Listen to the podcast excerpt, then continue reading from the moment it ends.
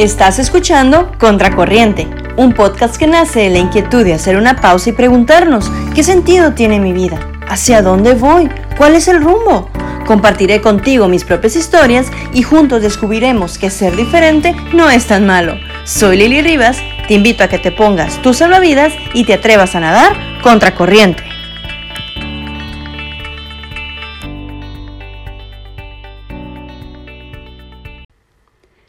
No te diré las razones que tienes para amar, pues las razones no existen. La razón del amor es el amor. Hola amigos, ¿cómo están? Bienvenidos a este su sexto ya capítulo de Contracorriente. Esta semana fue en lo personal una semana de sentir que se estrujó el corazón. Esta pandemia sin duda ha venido a cambiarnos, a, a movernos un poco o un mucho, a estrujar muchas de las cosas que ya conocíamos. Y es por eso que me causa mucha emoción poder hablar de este tema. Quizás será un poco extenso, pero es interesante poder platicar acerca de lo que hoy está moviendo al mundo. Y digo, no nomás al mundo, sino también nuestras vidas, nuestra alma, y que nos impulsa, que nos mantiene vivos ante tantos momentos de adversidad. Platicarlo desde un punto de vista menos romántico y más real. Varias de las ideas que rescataremos nacen del psicoanalista Eric Fromm y que plasma en su libro El arte de amar. Sí, vamos a hablar del amor, pero sin etiquetas, sin sobrenombres o romanticismos, sino tal cual. ¿Qué es el amor? Y aquí es donde te pregunto, ¿qué definición tienes del amor? ¿En dónde has sido capaz de experimentarlo? ¿Dónde has sido capaz de verlo? ¿Qué tanto sabes amar? No podemos identificar el amor desde una relación, desde la familia, desde los amigos, si primero no identificamos cuál es la esencia del amor. Esa esencia que existe antes de transformarse a las diferentes formas en las que lo conocemos y lo vivimos. ¿Cuál es su esencia? Bien, si en este momento te pidiera que mentalmente dibujaras el amor, ¿cómo lo harías? Quizá considerarías un corazón rojo, otros quizá un corazón verde, amarillo, morado, azul, y cada quien colocaría un motivo a ese color. Solo quien vive sin grises entiende que la vida es multicolor, que el amor es multicolor, y no es haciendo alusión a la bandera que representa ciertas preferencias sexuales, no, sino más bien como una expresión del color que le damos a los diferentes momentos, aspectos y cualidades de nuestra vida, incluso en los momentos más adversos. Actualmente el mundo vive una realidad de descarte de apostar por lo desechable, por lo que es fácil y cómodo. Es decir, queremos vivir tan cómodos que preferimos tirar o descartar lo que no nos funciona a la primera, lo que nos compromete, lo que nos lleva a pensar en un para siempre. Nos aterra y preferimos descartarlo. Y la primera cláusula del amor, en cualquiera de sus facetas o de sus formas, es el para siempre. Uno no decide amar solo en ciertos momentos o a ciertas personas. Cuando uno comprende cuál es la esencia del amor, este se vuelve su modus operandi, su forma de vida. Eric Fromm plasmaba la idea de que el amor no es solo una relación personal específica o un fenómeno accidental que simplemente se experimenta, sino más bien como una actitud, una forma de arte, y un arte que se aprende, es como el arte que se produce a partir de la pintura o la escultura. Nadie nace conociendo los tipos de pintura, de materiales o de técnicas. Conforme crecemos y quienes se sienten inclinados a este tipo de arte comienzan a estudiar, a aprender y a practicar, sobre todo a practicar. Con el amor sucede lo mismo. Nadie nace conociendo el amor, pero nuestras propias vivencias nos van haciendo que aprendamos cómo amar cuándo amar y por qué amar. En la famosa pirámide de necesidades de la que hemos estado hablando desde los capítulos anteriores, y por medio de la cual el hombre va en búsqueda de su plenitud, vemos que se encuentra la necesidad innata de afiliación, de sentirse amado, de superar eso que lo separa del otro. Y esta necesidad solo se ve saciada desde el amor. Y aquí es donde comenzamos con lo bueno. Vamos creciendo con la idea de buscar que se nos ame, cómo convencer al otro de que debe amarnos, cómo ser, dignos del amor de la otra persona. Y volvemos a esta búsqueda, una búsqueda muchas veces exhaustiva, cansada, atormentada y atropellada. Buscamos miles y miles de formas para convencer a los demás de que es bueno que nos amen. Y nos olvidamos que la verdadera felicidad se encuentra en nuestra propia capacidad de amar, en nuestra propia capacidad de darnos a los demás. Entonces, ¿qué tipo de amor estamos viviendo? ¿Un amor maduro y real o uno que hemos formado desde nuestras propias ideas, desde nuestra propia madurez y quizá hasta desde nuestros propios caprichos. El amor verdadero es aquel que atraviesa todas las barreras y que es capaz de unir al hombre con los demás. Una de las características primordiales de este amor es el de la individualidad y la libertad. Es decir, el ser capaz de amar sin dejar de ser uno mismo, sin atropellar nuestra propia integridad, sin necesidad de cambiar nuestra personalidad por querer sentirnos merecedores de otro amor. El amor maduro es aquel en el cual podemos experimentar que dos personas se convierten en uno y que no obstante siguen siendo dos. Este amor es una acción que solo puede realizarse desde la libertad. Sí, desde la libertad de ser uno mismo y respetando la libertad del otro de serlo también. En el amor maduro es fundamental el dar sin recibir. Y muchas veces hemos malentendido que el dar es sinónimo de renunciar, de privarse, de sacrificarse, porque lo relacionamos a las cosas materiales. Sí, por ejemplo, cuando damos una moneda a un mendigo en la calle, podemos no pensar en que le damos una oportunidad de conseguir alimento, sino más bien puede llegar a nuestro pensamiento que esa acción nos ha llevado a empobrecernos, a sacrificarnos. Y sí, quizá ahorita mencionamos este ejemplo desde lo material, pero muchas veces ocurre también desde el plano emocional. Creemos que cuando damos amor, comprensión, empatía, nos empobrecemos y vamos vaciando nuestra capacidad de amar a otros. Sí, como llame mucho a esta persona, ya no puedo amar a igual a otra. Y desde esta idea quiero partir a la siguiente. ¿Qué le damos a la otra persona? Cuando decides amar a otro, le entregamos lo más valioso que tenemos, nuestra propia vida. Y esto no es como el ejemplo anterior, que podemos pensar que esto significa sacrificarnos, sino al contrario, significa que damos lo que está vivo en nosotros. Nuestra alegría, nuestro interés, nuestra comprensión, nuestro humor, inclusive hasta nuestra tristeza. Damos lo que está vivo en nuestra vida. Y esto lleva a enriquecer a la otra persona, realza el valor de la vida del otro, le da dignidad, le da un sentido.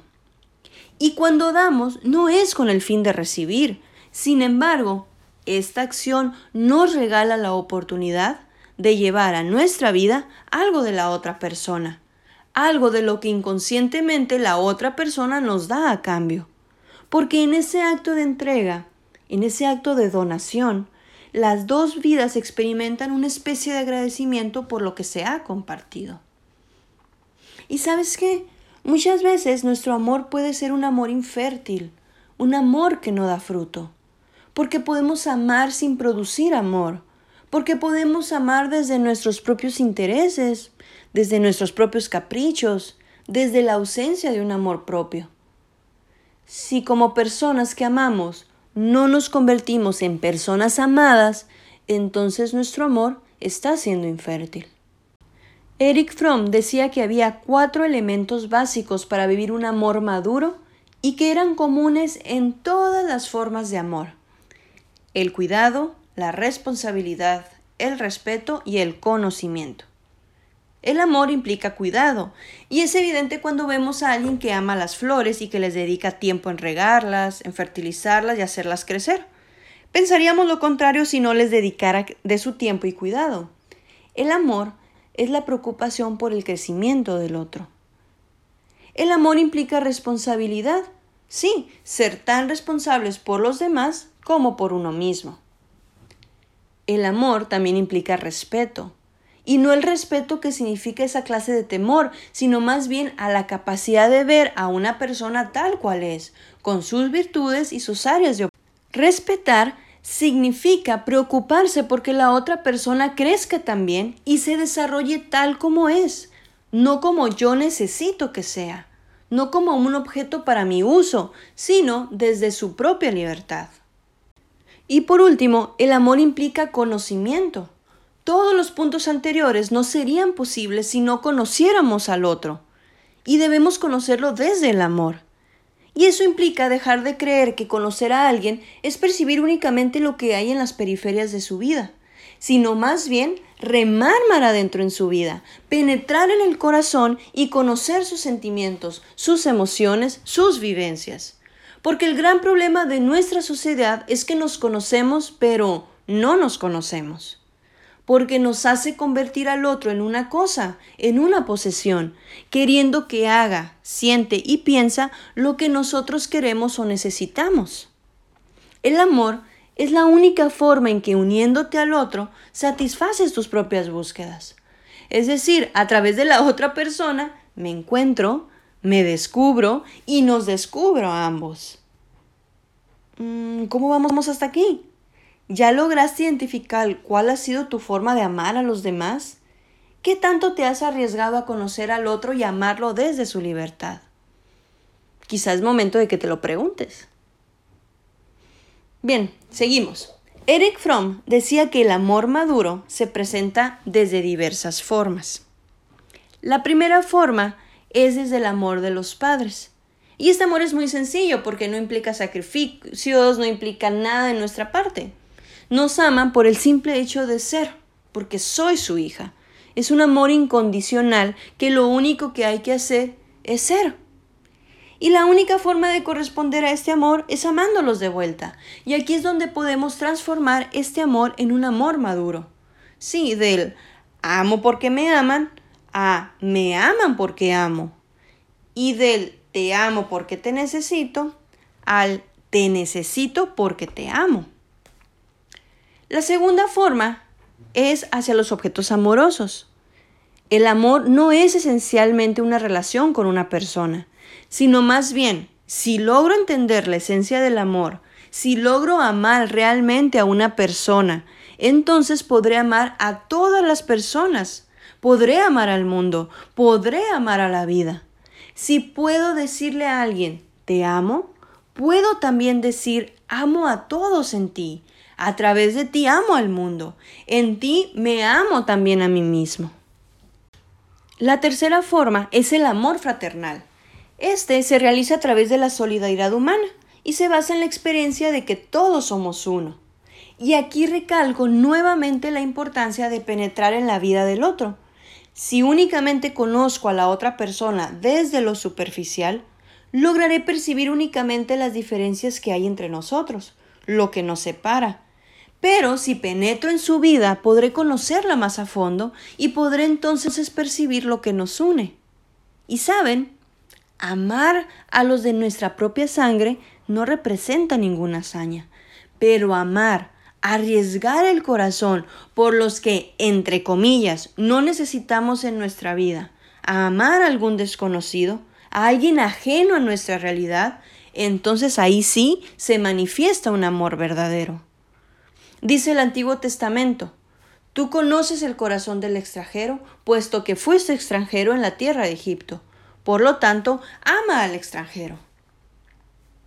La cuarta forma es el amor erótico. Con facilidad podemos caer en el error de creer que se ama cuando se desea físicamente a alguien. La atracción sexual crea por un momento la ilusión de que amamos a alguien. Pero esa ilusión sin un amor real, cuando pasa, deja a estos dos desconocidos más separados que antes. El amor erótico puede ser exclusivo y deja fuera el amor por los demás. Esta forma de amor debe ser en todo momento un acto de la voluntad, de decisión, de dedicar toda nuestra vida a la de la otra persona, porque amar a alguien no es meramente un sentimiento, sino más bien una decisión, y una decisión de todos los días. La quinta forma es la del amor a mí mismo. Y en este punto recuerdo brevemente el segundo mandamiento. Amarás al prójimo como a ti mismo. Y aquí hacemos presente también el cuidado, el conocimiento, la responsabilidad y el respeto hacia nosotros mismos. Dice Meister Eckhart, teólogo dominico, dice, si te amas a ti mismo, amas a todos los demás como a ti mismo.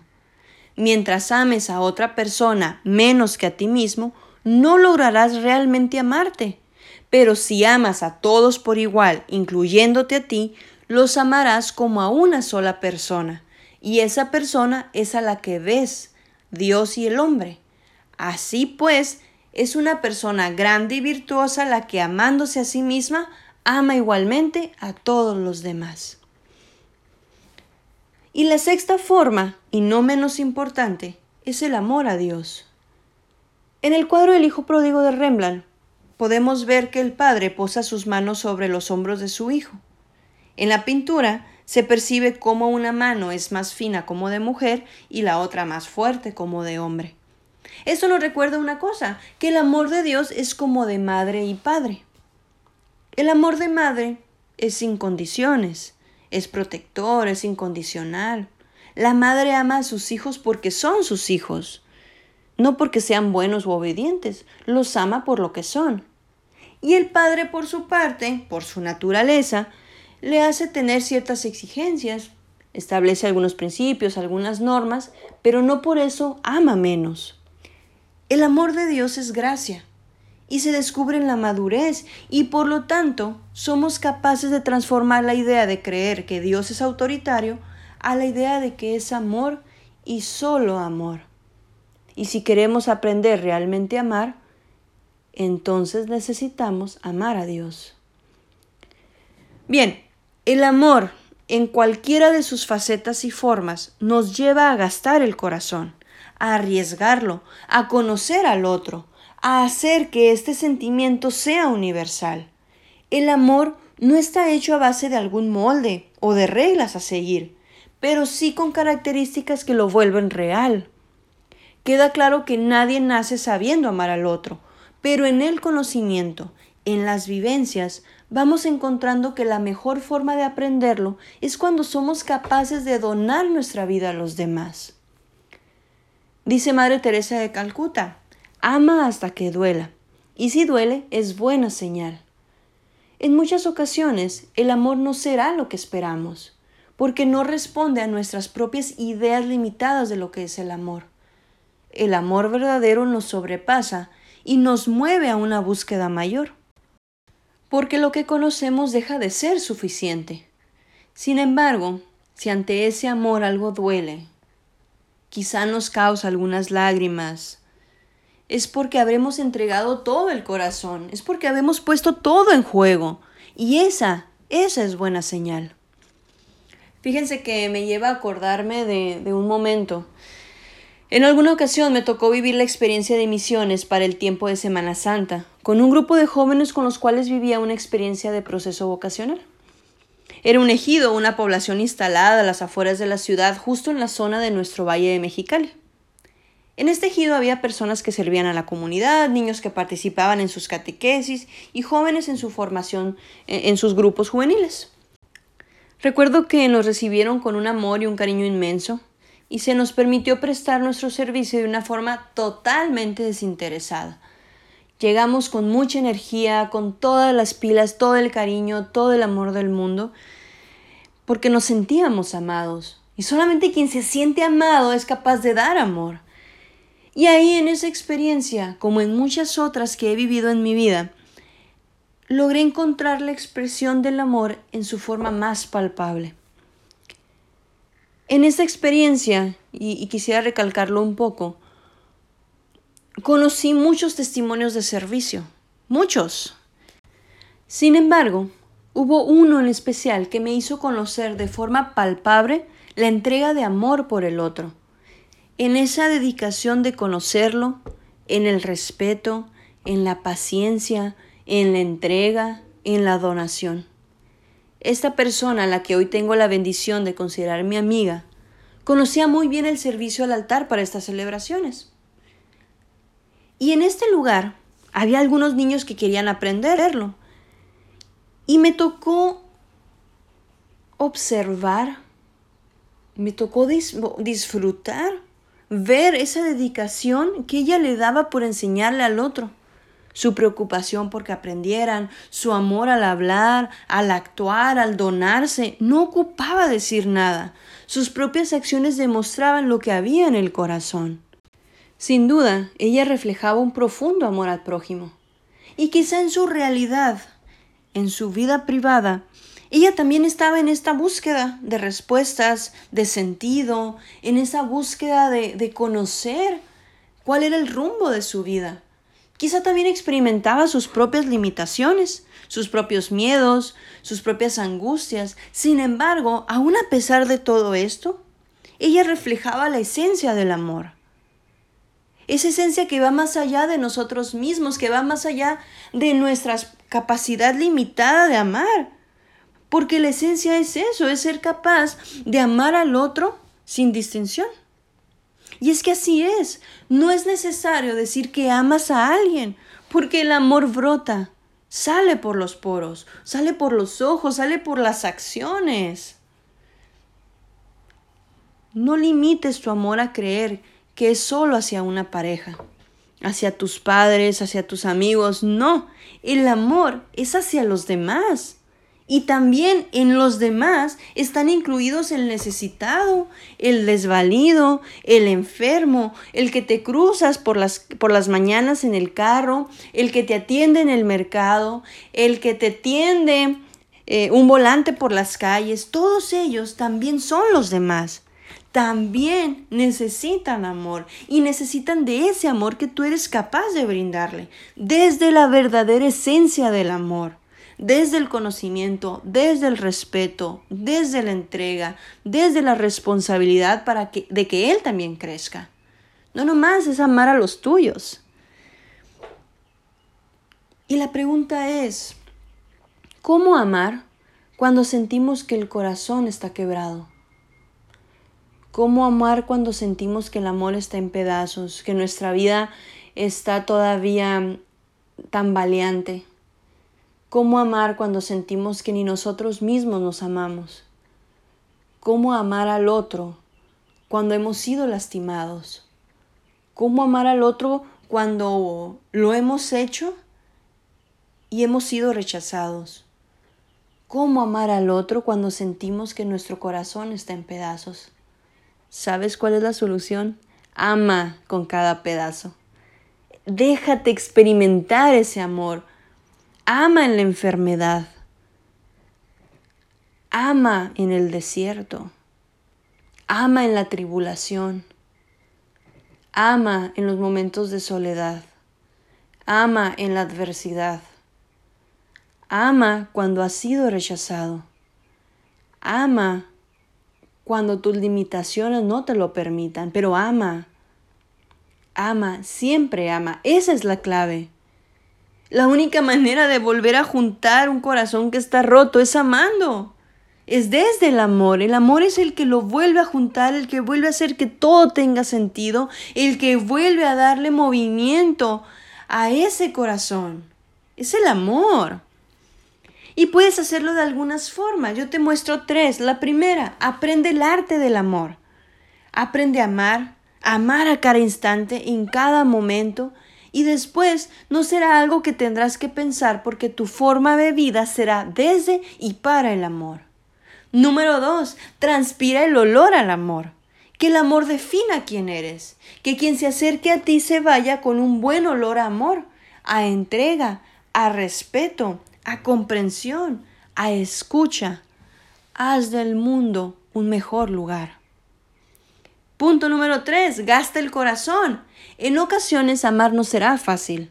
Habrá retos y quizá hasta dolor, pero el amor siempre vence, siempre fortalece, siempre mueve.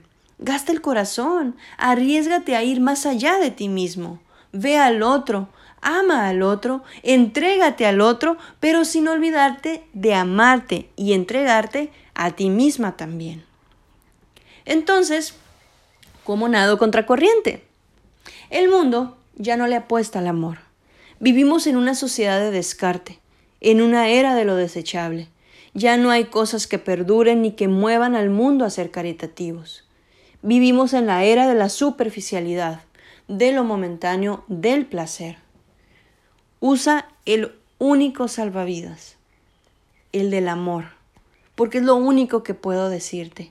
Ama, ama en todo momento. Que puedas sentir que tu corazón late por entregarte, por servir, por darte al otro. No te quedes en las periferias de un mundo que grita por auxilio. No te quedes en las periferias por miedo a que te lastimen. No te quedes en las periferias de un mundo que necesita gente valiente que le apueste a lo que sí es duradero. No te quedes en las periferias de un mundo que está gritando por amor y por un amor real. Por un amor que se vea, por un amor que se viva. No te quedes en las periferias. No te quedes en las periferias de un amor que está lleno de etiquetas, de un amor que está lleno de limitaciones, de un amor que está lleno de falsas ideas. No te quedes en las periferias de tu propia familia, porque tu familia también está pidiendo amor, también está pidiendo tu atención, que está pidiendo que voltees a verla, porque el amor también se da en la atención que tengas con el otro.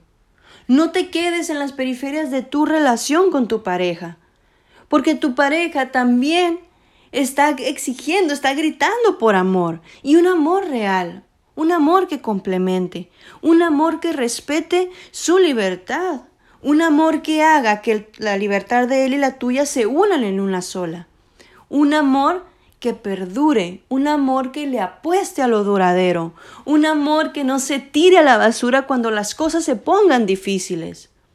No te quedes en las periferias de la realidad de tus amigos, de esos con los que compartes la vida, de esos que tantas veces te han dado también lo que tú has necesitado. Quizá hoy necesitan de tu amor, de tu empatía, de tu comprensión, de tu escucha.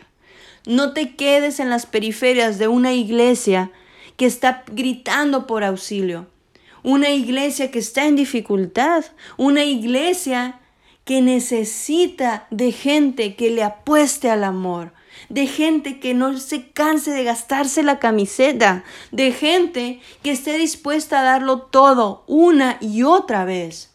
No te quedes en las periferias de tu propia vida. Rema mar adentro. Rema siempre mar adentro, aunque duela, aunque lastime, aunque cueste lágrimas pero rema mar adentro al amor. Usa el salvavidas del amor todo el tiempo. Y te aseguro que a final del día lo único que vas a poder experimentar va a ser un gozo y una felicidad verdadera. Dicen que el día que muramos se nos va a recordar de la forma en que hayamos vivido. Entonces, ¿por qué no vivir desde el amor? ¿Por qué no vivir desde la entrega, ¿por qué no vivir desde la esperanza? No te quedes encajonados en una idea limitada de lo que es el amor. No creas que lo que estás viviendo hoy, eso es el amor. No creas que, que eso es lo único que hay del amor. Descubre su esencia. Vete hasta lo más profundo del amor. Infla bien tus salvavidas. Aprende el arte Trabaja en tu técnica, ama a los demás y ámate a ti mismo. Y ámate un chingo. Muchas gracias por acompañarme. Sé que estuvo un poco más extenso el día de hoy. Espero que les haya gustado. Nos vemos en el próximo capítulo. Hoy vamos a escuchar la canción completa, una canción que sin duda me recuerda a momentos de mucho amor, de mucha esperanza, a momentos de, de mucha motivación, de mucha entrega para seguir apostándole a lo que sí es duradero, para seguir apostándole al amor. No pierda la esperanza, porque el amor puede triunfar. Y no se olviden que para marcar la diferencia hay que nadar contra corriente.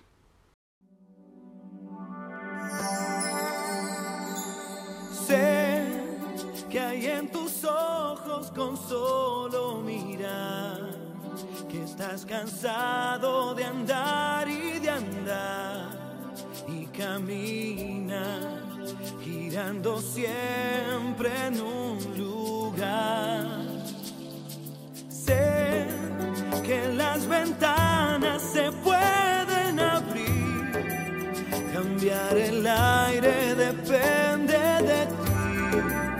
te ayudará. Vale la pena una vez más saber que se puede, querer que se pueda, quitarse los miedos, sacarlos afuera, pintarse la cara color esperanza, tentar al futuro con el corazón.